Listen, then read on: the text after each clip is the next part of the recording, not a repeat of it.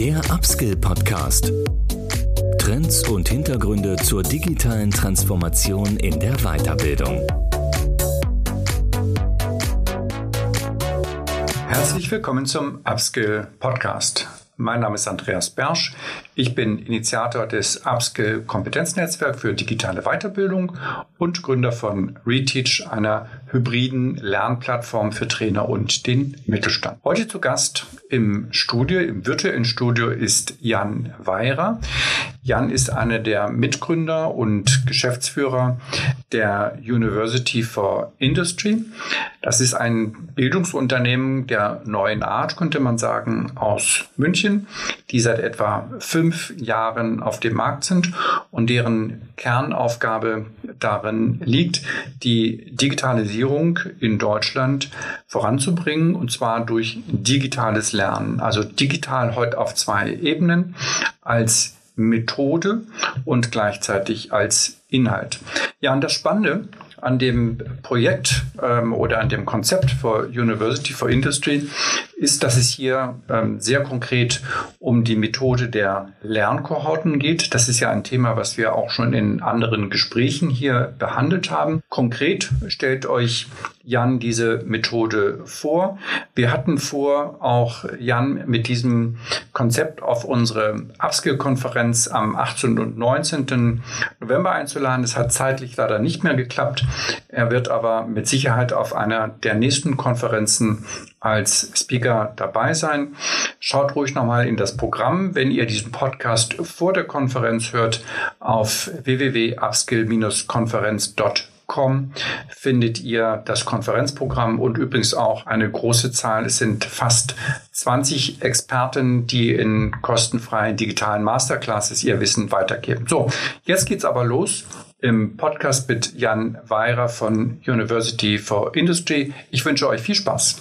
Ja, grüß dich Jan. Ich freue mich, dass du dir heute Zeit nehmen kannst für unseren Podcast. Ja, vielen Dank für die Einladung. Ich freue mich sehr auf unsere Diskussion. Ja, dann lass uns mal gleich starten mit einer, mit einer Mini-Vorstellung. Ähm, gerne auch deine Person, aber vor allem natürlich das Projekt. Ja, mein Name ist äh, Jan Weirer. Ich bin einer der beiden Gründer und Geschäftsführer von University for Industry.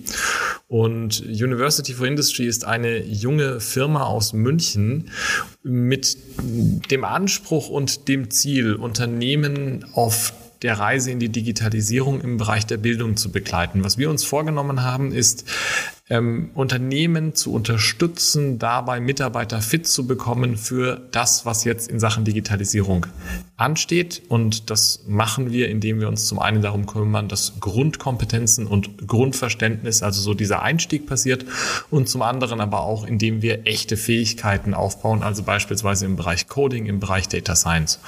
Und ähm, wir sind jetzt ein bisschen mehr als fünf Jahre alt, ähm, sind inzwischen 45 Mitarbeiter. Unsere, unsere Kunden sind unter anderem einige der großen Autobauer und dann auch viel so dieser gute deutsche Mittelstand, wie er sich immer nennt, zwischen 1000 und ich sag mal 45.000 Mitarbeitern. Das heißt, Digitalisierung eigentlich auf zwei Ebenen. Einmal, dass natürlich euer Schulungsangebot digital erfolgt. Darüber wollen wir ja heute sprechen. Aber der Gegenstand ist eben auch die Digitalisierung. Und deshalb lass uns mal vielleicht kurz noch äh, zum Einstieg, weil mich das auch sehr interessiert, jetzt bei diesen Skills bleiben oder dem, dem Skill Gap. Ähm, wo seht ihr, haben wir ja schon hier in einigen Folgen in unserem Podcast gesprochen, mit, mit Walter Jochmann zum Beispiel von, von Kienbaum. Ähm, wo seht ihr jetzt in eurem ähm, in eurem Umfeld, wo ihr tätig seid, wo seht ihr da dieses, äh, dieses Skill Gap vor allem? Ja, also wie, wie, du, wie du das so schön gesagt hast, was wir ja versuchen zu machen, ist, wir versuchen mit digitalen Methoden digitale Fähigkeiten und, und digitale Skills aufzubauen. Und ähm, da gibt es verschiedenste Art und Weisen, wie man das strukturieren kann. Ähm, eine, die ich immer noch relativ gut finde, ist, ist die Studie mit dem Titel Future Skills vom Stifterverband in Zusammenarbeit mit McKinsey. Und die unterscheiden da zwei Typen von Skills. Und zwar sagen sie zum einen, es braucht digitale Grundkompetenzen. Das heißt eigentlich mal so ein, so ein ganz grundlegendes Verständnis, was passiert gerade, warum verändert das die Arbeitswelt, warum verändert das die Wirtschaft.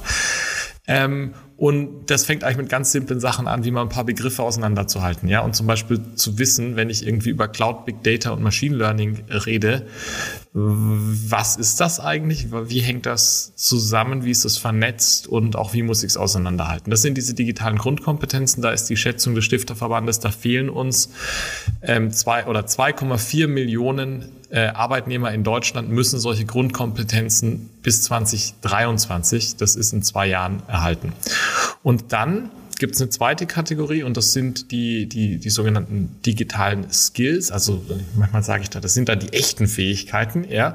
Ähm, da geht es dann wirklich darum, UX-Designer und ähm, Data Scientists und, und all diese spannenden Rollen, DevOps-Experten.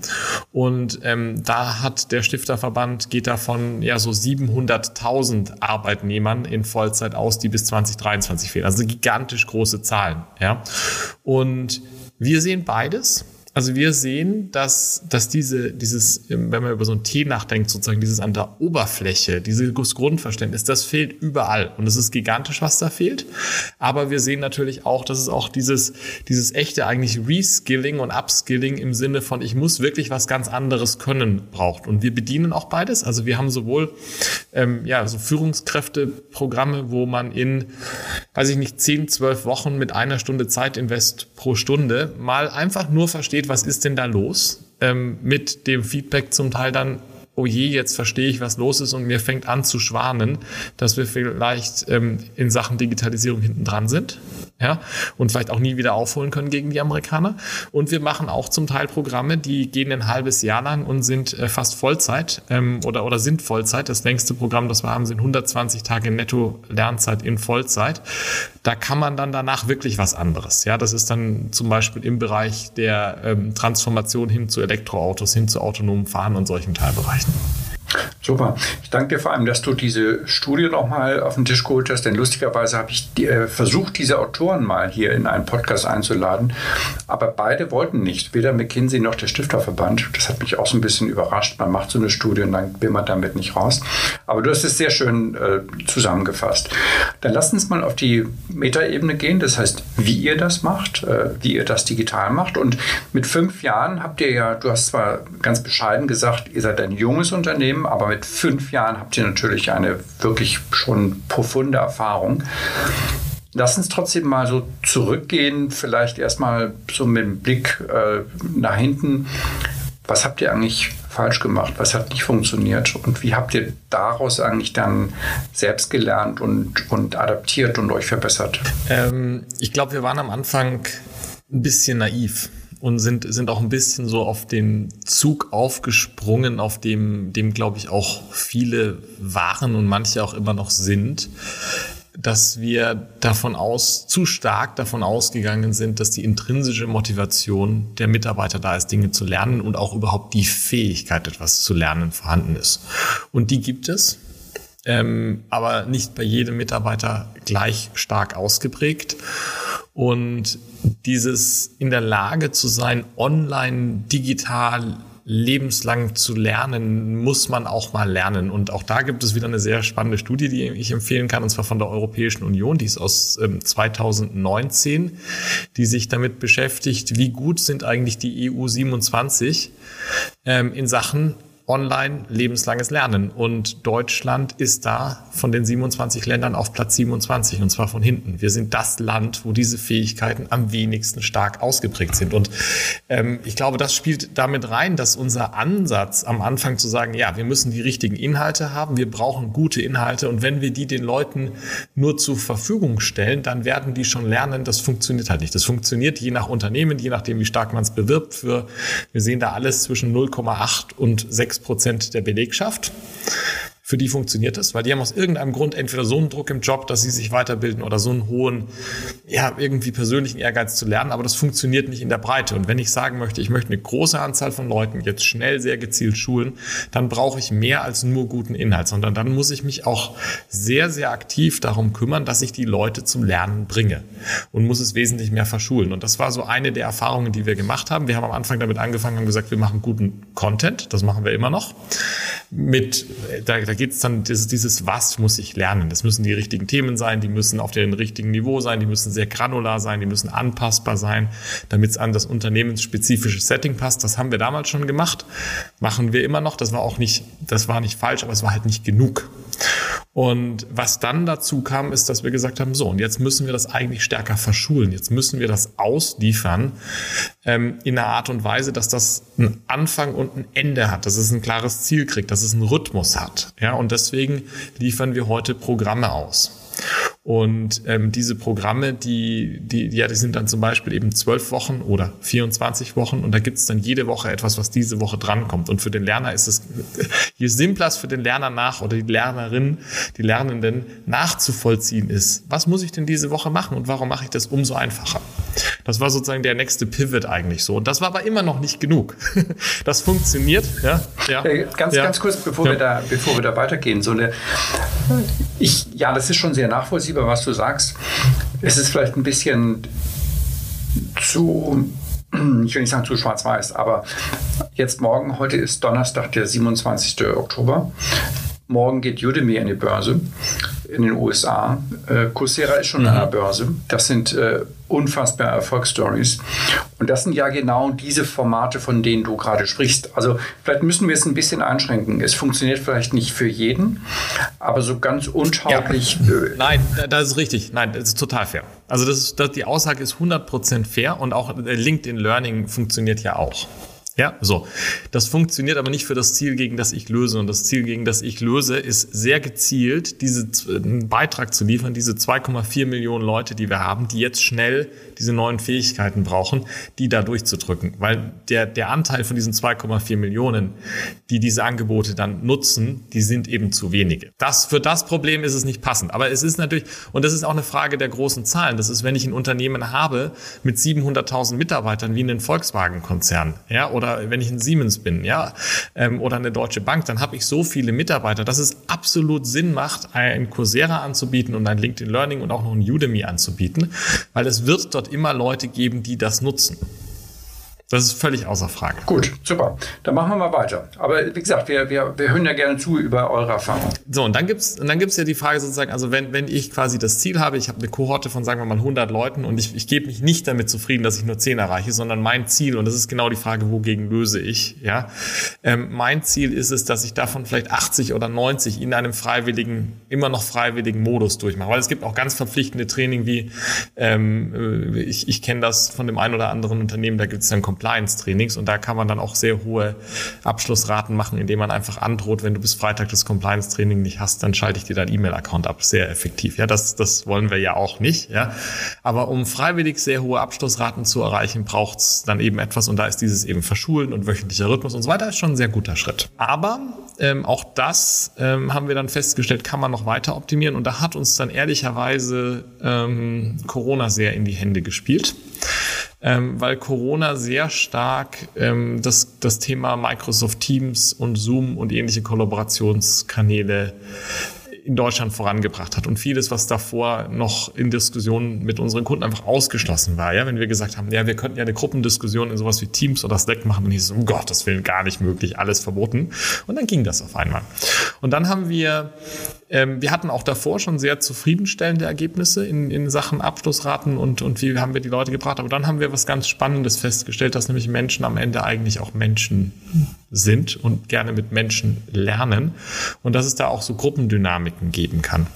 Und haben da ganz spannende Beobachtungen gemacht, dass wenn wir in so einem wöchentlichen Rhythmus nur so kleine Interventionen einbauen, das muss gar nicht jede Woche sein, vielleicht jede zweite Woche mal entweder eine Q&A-Session mit einem Experten ja, oder eine Gruppenarbeit, wo, wo, wo die Kohorte in eine Gruppe aufgeteilt wird, dann, dann ist der Lerneffekt besser, dann ist die Zufriedenheit der Lernenden besser und dann sind auch diese ganzen Parameter dessen, wie viele von meinen, ja, das ist jetzt wieder diese Anspruchshaltung von mir, ich möchte eigentlich 100 von 100 ja zum Ziel führen, ja, das wird auf einmal viel besser, weil da zum Teil, ich glaube, das ist zum Teil einfach so dieser Effekt, oh Gott, am Freitag ist ja diese Gruppendiskussion, ähm, vielleicht sollte ich mich mal durch die Materialien durcharbeiten, weil ich möchte ja da nicht der Einzige sein, der es nicht gemacht hat. Ja, So, und damit äh, kommen wir dann in, in jetzt in eigentlich in ein Format inzwischen. Wir kommen also von dieser, von dieser Library, die ihre Berechtigung hat, komplett richtig von dir der Einwand, ja, ähm, zu, wir haben ein Programm, das aber auch nicht mehr nur rein ähm, ein reines Online-Lernen im Sinne von E-Learning ist, ja, sondern das eigentlich vielmehr ein hybrides, ein Blended-Format ist und das es dann in ganz verschiedenen Spielarten gibt. Das gab es jetzt die letzten 18 Monate leider überwiegend per Microsoft Teams. Das fängt jetzt spannenderweise an, auch mit Präsenz gemischt zu werden. Also wir haben, wir haben einen Fall, da liefern wir dann ähm, Training aus, ähm, ja, in Sachen so Richtung Data Science und, und äh, Entwicklung. Und da gibt es dann ganztägige In-Person-Sessions wieder, wo auch zum Teil dann mit Hardware ge gearbeitet und gebaut wird. Das ist dann gar nicht digital. Das ist davor wochenlang digital. Und dann kommen die Leute wieder zusammen und arbeiten wirklich. Und das hat natürlich einen dramatischen und fantastischen Lerneffekt dann.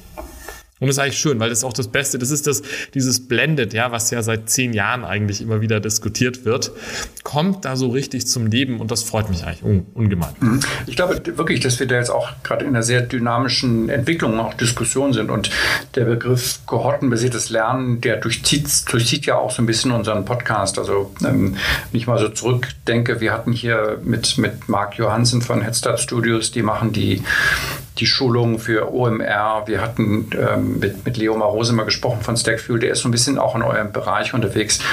Und das ist ja das, was man in den USA eigentlich schon so als die vierte Welle des, des, ähm, des, des E-Learning äh, bezeichnet. Nicht nach der, nach der dritten Welle, die du gerade eben als, als Udemy, als, als ähm, Bibliothek bezeichnet hast.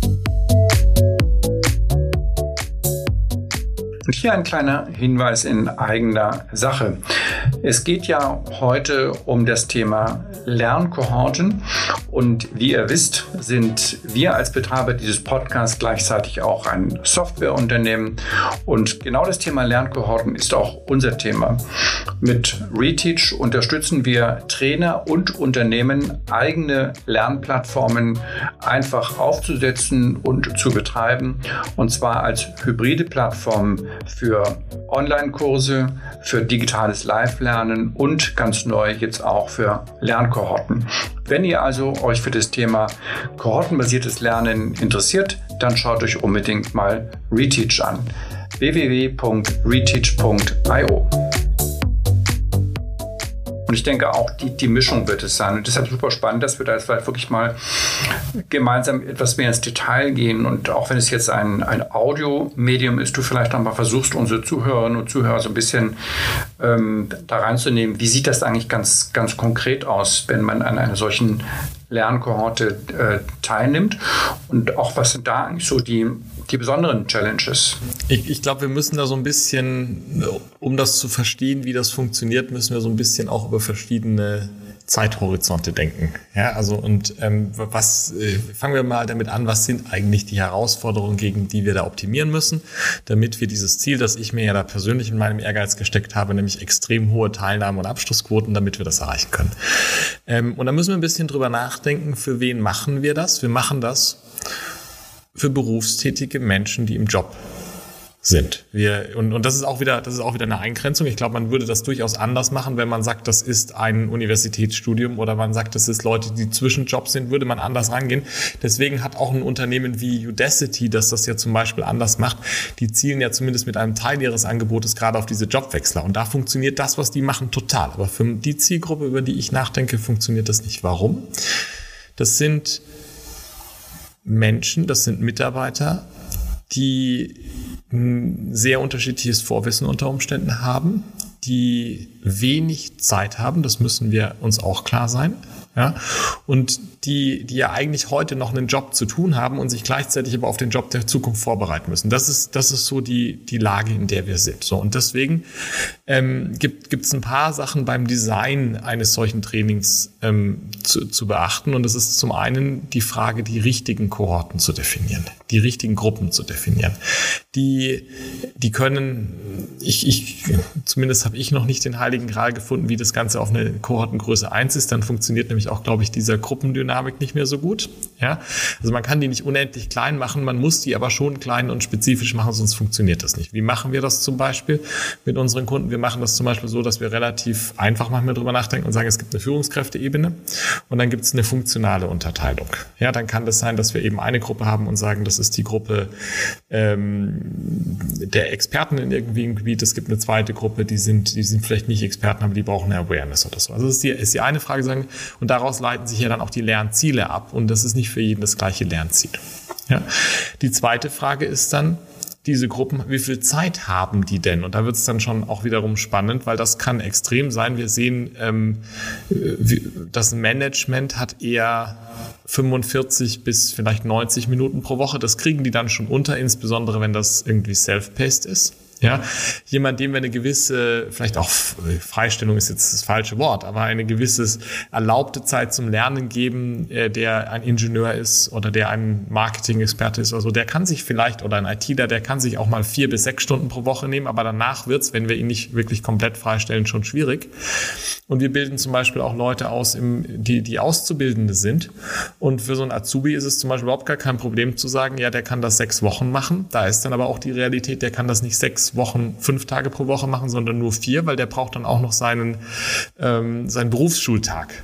Ja, so und, und das ist sozusagen die andere Frage zu sagen, ja, so um diese Lernziele zu erreichen, wie lang kann ich das machen und über wie viele Wochen muss ich das eigentlich verteilen? Das ist sozusagen, damit fängt das, das Design an. Dann gibt es eine, eine Dimension sehr stark, die Inhalte richtig hinzubekommen und wirklich Zielgruppen genau und Themen genau zu sagen, so was muss ich denn da eigentlich lernen und was ist relevant und was ist nicht relevant, weil das Ziel muss sein, in dieser wenigen Zeit, und es ist immer wenig Zeit, auch, auch sechs Wochen mit vier Tagen für einen Azubi ist auch verdammt wenig wenig Zeit. Und da muss ja das Richtige rein. Da darf, da darf möglichst wenig, ähm, wenn man jetzt, wenn man, eigentlich muss das ein leanes Lernen sein. Das muss auf das fokussiert sein, was ich richtig, das, was ich brauche. Ja, so ein bisschen nach diesem Toyota-Prinzip, allen Waste vermeiden. Ja, vermeiden, dass ich mich mit Beispielen beschäftige, die nicht zu meiner Industrie passen. Vermeiden, dass ich etwas lerne über einen Standard, den ich nicht brauche. Vermeiden, dass ich, wenn, wenn Machine Learning für mich einfach nicht relevant ist in dem, was ich tue, dann vielleicht lernen, was der Begriff bedeutet und dann aber weitergehen und lieber über Plattformgeschäftsmodelle lernen, wenn das für mich relevant ist. Das ist, glaube ich, total entscheidend. Ja. Und dann kommen wir zu dem, was eigentlich, glaube ich, hier für, für die Hörerschaft von, von diesem Podcast eigentlich auch das Spannende ist. Dann kommt es nämlich ganz stark über das Wie wird jetzt gelernt. Und da denken wir ähm, über, über vier Schritte eigentlich nach, die, die nicht notwendigerweise linear nacheinander immer wieder abfolgen, aber die alle vier eigentlich immer und immer wieder in, in, so, einem, in so einem Programm für so eine Kohorte auftauchen müssen. Und der erste, den nennen wir das Lernen. Und das ist das, was viele glaube ich, im ersten Schritt ähm, damit verbinden, wenn sie online lernen hören. Das ist so dieses eher klassische E-Learning. Das heißt, möglichst hochwertig produzierte, gut gemachte Videos mit dem richtigen Inhalt, Bilder, so interaktive Sachen, wo ich ein bisschen spielerisch was anklicken kann, ausprobieren kann, Übungsaufgaben, die nach meiner Überzeugung so selten wie möglich Multiple Choice sein sollten und so oft wie möglich Freitext sein sollten ähm, oder Cases, die ich bearbeite, was dann auch nochmal eine Dimension dazu bringt, dass man das ja korrigieren muss.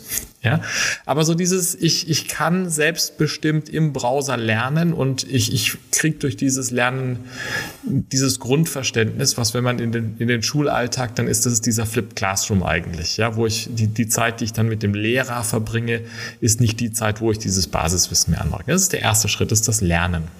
Ja. Der, ähm, der, der zweite Schritt ist Experimentieren.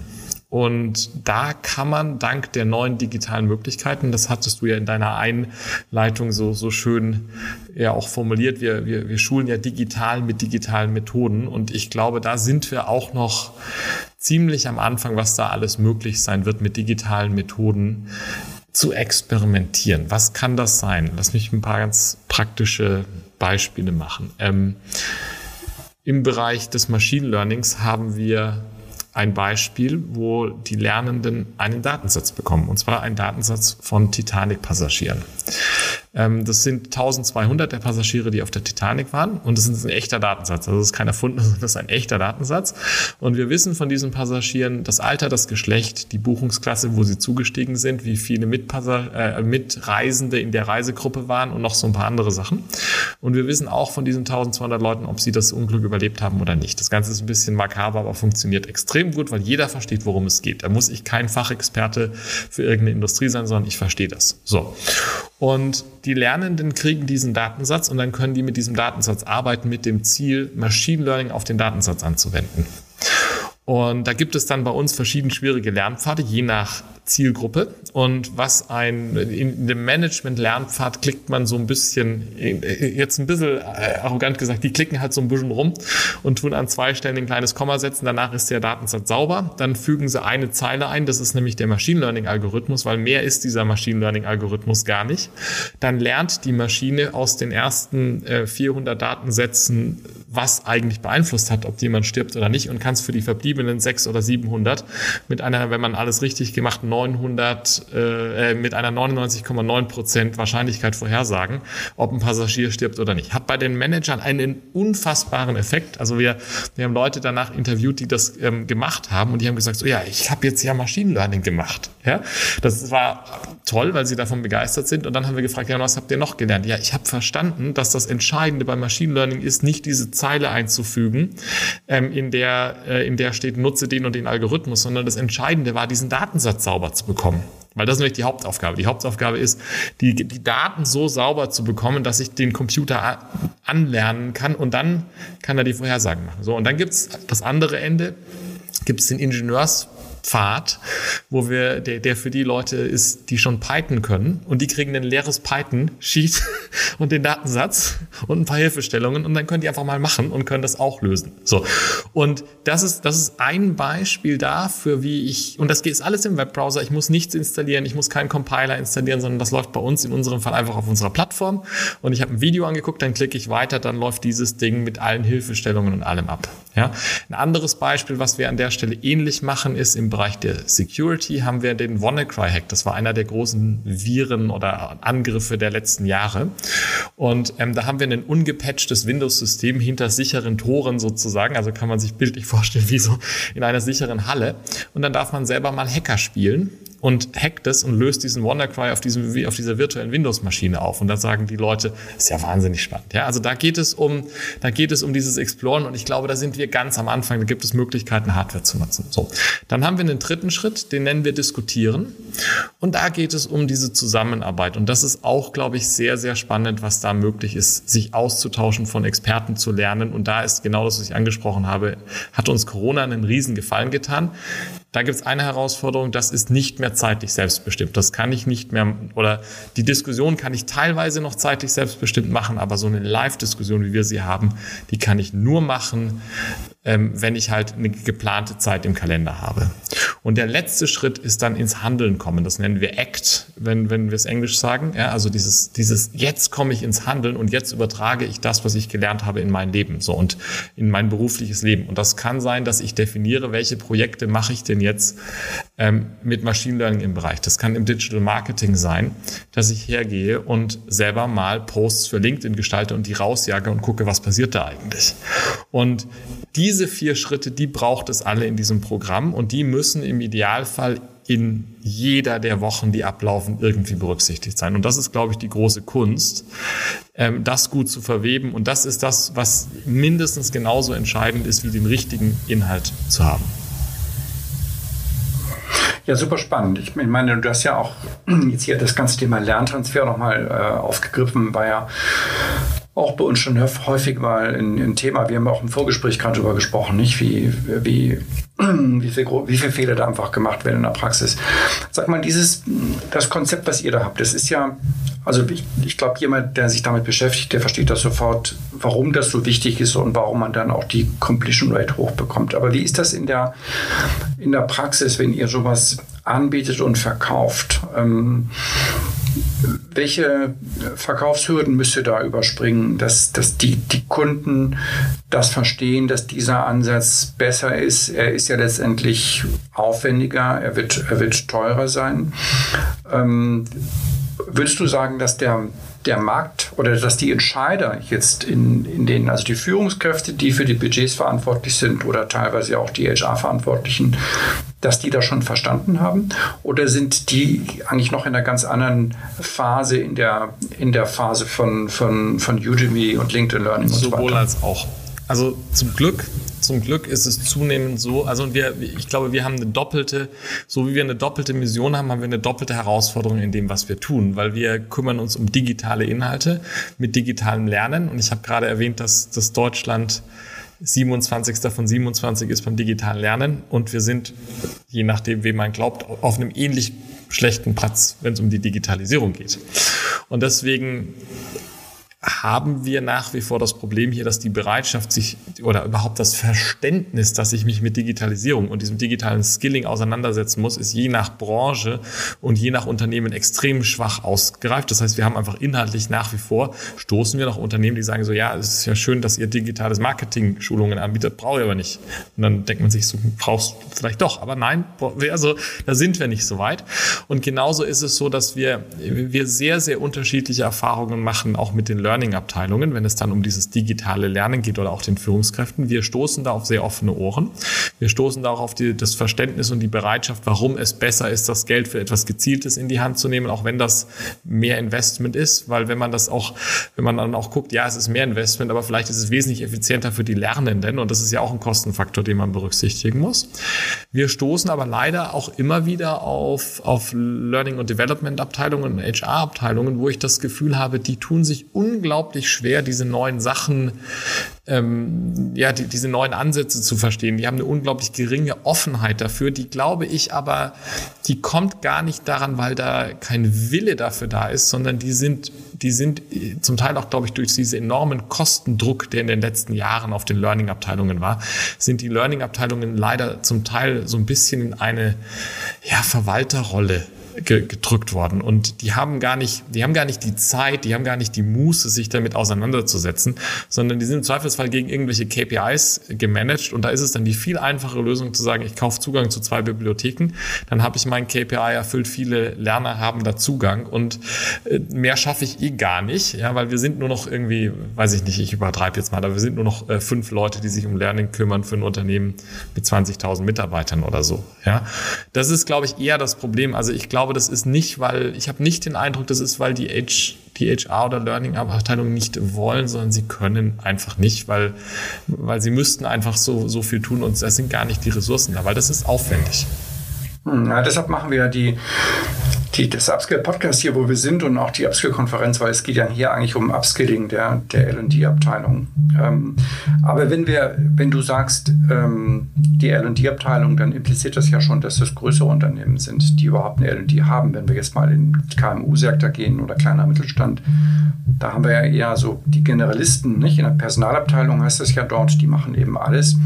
Habt ihr auch mit solchen Unternehmen zu tun oder seid ihr äh, so eher in der größeren Mittelstandskonzernen, äh, Großunternehmen eben unterwegs?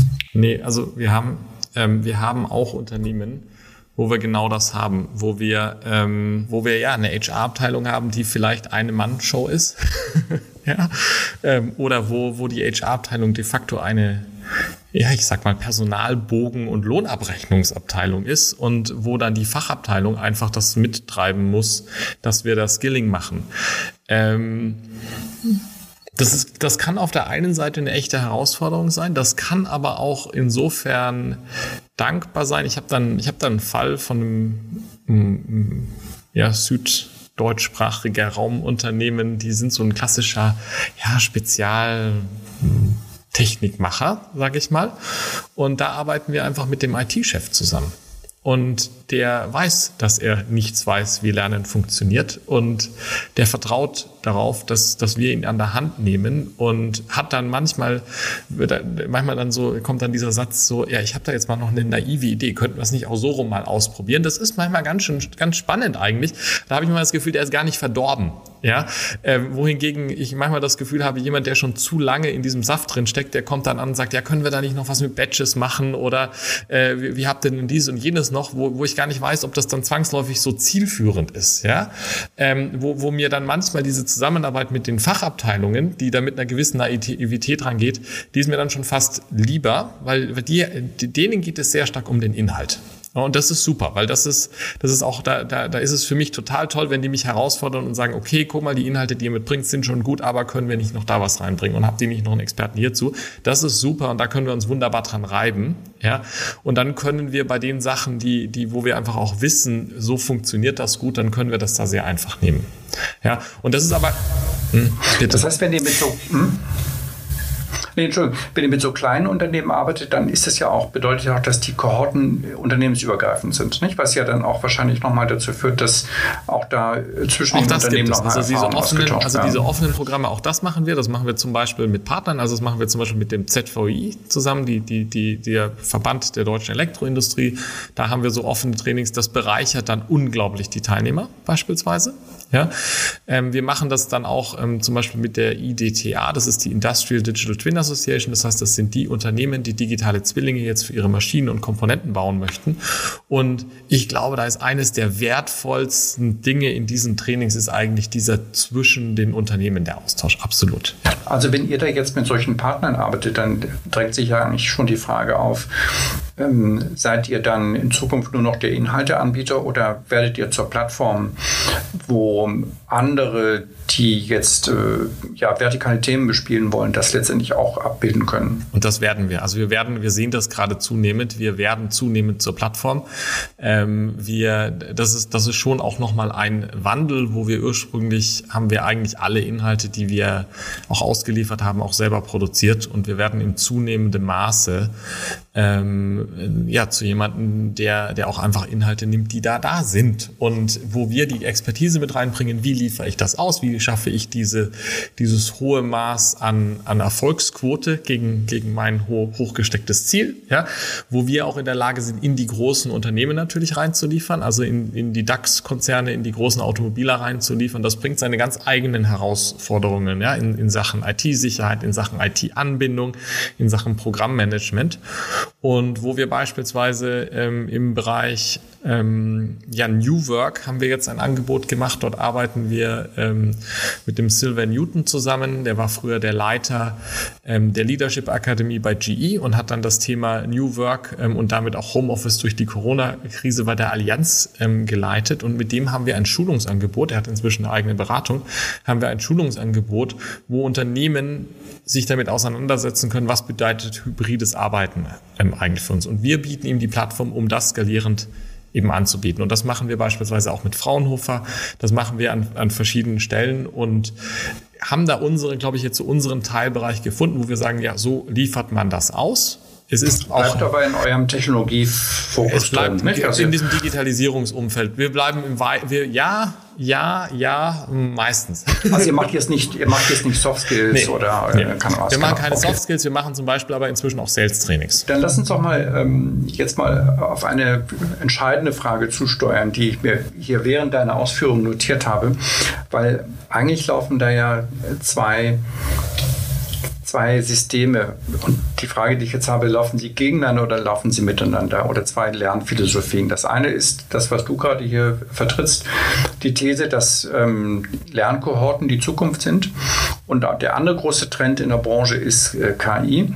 Mit anderen Worten, ähm, künstliche Intelligenz ähm, erkennt anhand vom ähm, Lernverhalten und, äh, und steuert dann durch Algorithmen aus, was im selbstgesteuerten Lernen der einzelnen Mitarbeiter machen soll. Ja, da gibt es ja auch viel, viel Investment gerade in, in Softwarefirmen, die genau das machen. Ist, laufen diese beiden Trends nach deiner Ansicht gegeneinander oder laufen sie miteinander? die laufen nicht gegeneinander überhaupt nicht, sondern die passen meiner Meinung nach perfekt zusammen. Das ist auch ein Bereich, in den auch wir investieren. Das ist ein Bereich, in dem wir auch Teil eines äh, Forschungskonsortiums sind unter Förderung des BMBF, ähm, unter anderem zusammen mit der Festo Didaktik, mit dem Deutschen Forschungszentrum für Künstliche Intelligenz und der Fraunhofer Akademie. Ähm, und ich glaube, die laufen perfekt ineinander, weil ähm, ich hatte vorhin dieses Learn, äh, Explore, Discuss, Act, also dieses, dieses Lernen, Ausprobieren und dann diskutieren und handeln ähm, besprochen. Und für diese ersten beiden Schritte, die effizienter hinzubekommen, die passgenauer hinzubekommen, dafür ist KI genial. Es ist genial, es ist genial in dieser Abstufung, wenn, wenn mir die KI sagen könnte, ob der Manager so fit ist, dass er nicht nur den Managementpfad bei diesem Beispiel, was ich vorhin erklärt hatte, mit der Titanic kriegen kann, sondern ich dem den mittleren, die, die rote Piste, ja, also vielleicht kann ich dem ja die rote Piste zutrauen. Ja, das wäre, wäre super, weil dann würde ich die Zeit möglichst gut äh, für, für ihn nutzen. Ja, das kann ich heute nicht. Heute gehen wir da sehr plump menschlich hin und teilen nach bestem Wissen und Gewissen zusammen mit der HR-Abteilung oder der Fachabteilung die Leute in Kohorten und schicken die dann da durch.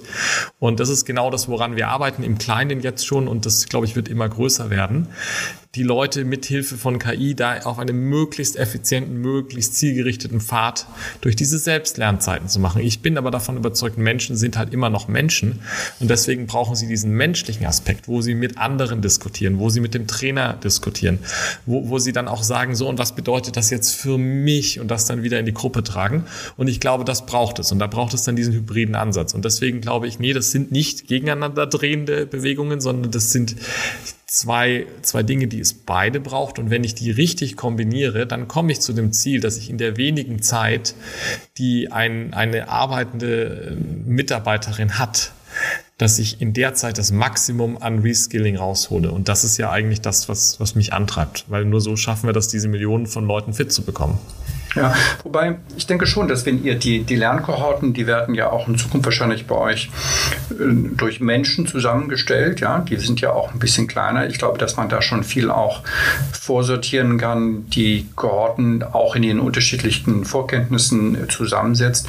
Ich würde schon vermuten, dass da das Einsatzspektrum von AI jetzt vielleicht nicht ganz so wichtig ist und aus der Perspektive der, der Einkäufer wird es dann vielleicht in Zukunft schon die Frage sein, wofür gebe ich jetzt das Geld aus? Ja? Für, eine, für eine tolle Software, die das alles automatisiert oder für ein Programm, wie du es gerade äh, beschrieben hast. Also ich sehe da schon noch einen gewissen ähm, nicht Konflikte Systeme, aber eigentlich Konflikte in der Positionierung und, und, damit auch ähm, vom Wettbewerb her. Ja, und der, ich glaube, der existiert. Ja, und das, und das ist aber ähnlich, das ist, glaube ich, genauso ähnlich, wie es da heute einen Konflikt gibt zwischen der Bibliothek äh, ja, und, und dem, dem eher bibliotheksbasierten Angebot und dem kohortenbasierten Angebot und dem Programmen, wie wir das nennen. Ja, ich glaube, äh, und, und ich glaube, bei, bei Unternehmen mit kleineren Budgets ist es dann vielleicht ein Oder. Ja, ich glaube, je größer und je umfassender die Herausforderung ist es, desto stärker wird es aber ein Und sein. Ja, und das ist, das ist, glaube ich, das. Das, ist, das sind komplementäre Angebote, glaube ich. Zumal wir ja auch die, die eigentlichen Trainer der Weiterbildung nicht vergessen dürfen, die Trainer selbst, nicht? Also diese etwa 80.000 Trainer, die wir hier in, in, in, Deutschland haben, die werden sich ja auch ähm, nicht so einfach vom Markt verdrängen lassen und die haben ja viel mehr Chancen. Nee, und die haben auch, ich glaube, die, die, das wäre ja auch ja, schrecklich, ja, ja, zu klar. verdrängen, weil, also jetzt muss ich dann auch einen, jetzt muss ich, also ich glaube, bis die KI so weit ist, dass, dass die das ersetzt, was, was die Trainer leisten und das sehe, sehe ich gerade in einigen, in denen, wo wir Trainer haben, die beispielsweise freitags, also wir haben, wir haben so einige Trainings, wo es so diese Q&A-Sessions freitags gibt. Und wenn ich da einfach so von der Seitenlinie beobachte, was diese Trainer leisten, dann meinen absoluten Hut ab, wie die sich darauf einlassen, zu helfen, dann in der Praxis, was bedeutet das, was ich die Woche über gelernt habe und, und die Fragen, die die beantworten können. Also da ähm, bei aller Technik- und Innovationsfaszination, die ich habe, bis das die KI leistet, das wird noch dauert. Ja, und vor allen Dingen, es würde uns das ganze Wissen verloren gehen. Nicht? Das kann man ja jetzt mit dem Schulsystem gleichsetzen. Wenn wir die versuchen würden, die Lehrer zu automatisieren, dann geht uns das Wissen verloren. Nicht nur der Pädagoge, ja, sondern auch, auch das Wissen. Und da, also das sehe ich so wie du. Die, die Trainer, die müssen wir eher noch befähigen mit neuen Technologien, ihre, ähm, ihre didaktischen, ihren didaktischen, ihren digitalen Werkzeugkoffer ähm, zu, zu verstärken. Ja, ja, und so sehe ich auch ein bisschen meine Aufgabe. Also ich sehe meine Aufgabe zum einen ähm, Richtung meinen Kunden, also den Unternehmen, den, den Unternehmen das zu liefern, dass die Lernenden möglichst erfolgreich sind. Damit das passiert, muss ich den Lernenden das Leben möglichst leicht machen. Und dann habe ich aber durchaus auch das Verständnis, dass an den Stellen, wo ich mit Experten und, und Trainern zusammenarbeite, und das tun wir ja eigentlich immer, weil der Lerninhalt kommt bei uns nie von uns. Es ist nicht so, dass ich ein Experte bin, der da Lerninhalt darstellt. Ja denen muss ich das Leben ja genauso leicht machen. Und da ist dann wieder diese, diese Rolle von mir zu sagen, ja, ich nutze digitale Methoden, um das Lernen besser zu machen. Und das geht auch in die Richtung. Das Lernen der Trainer kann auch besser gemacht werden. Super, Jan. Wir könnten noch ewig sprechen, aber ähm, wir wollen es ja immer so bei ungefähr 40 Minuten limitieren. Die haben wir jetzt fast erreicht.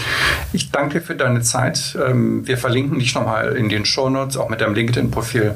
Und ähm, ja, ich, ich glaube, da werden noch viele auf dich zukommen. Vielen Dank. Vielen Dank für diese sehr, sehr spannende Diskussion. Das war unser heutiges Podcast mit Jan Weirer, dem Gründer von University for Industry. Ich danke euch allen fürs Zuhören und freue mich, wenn ihr beim nächsten Mal wieder reinhört. Viele Grüße aus Berlin. Der Upskill Podcast.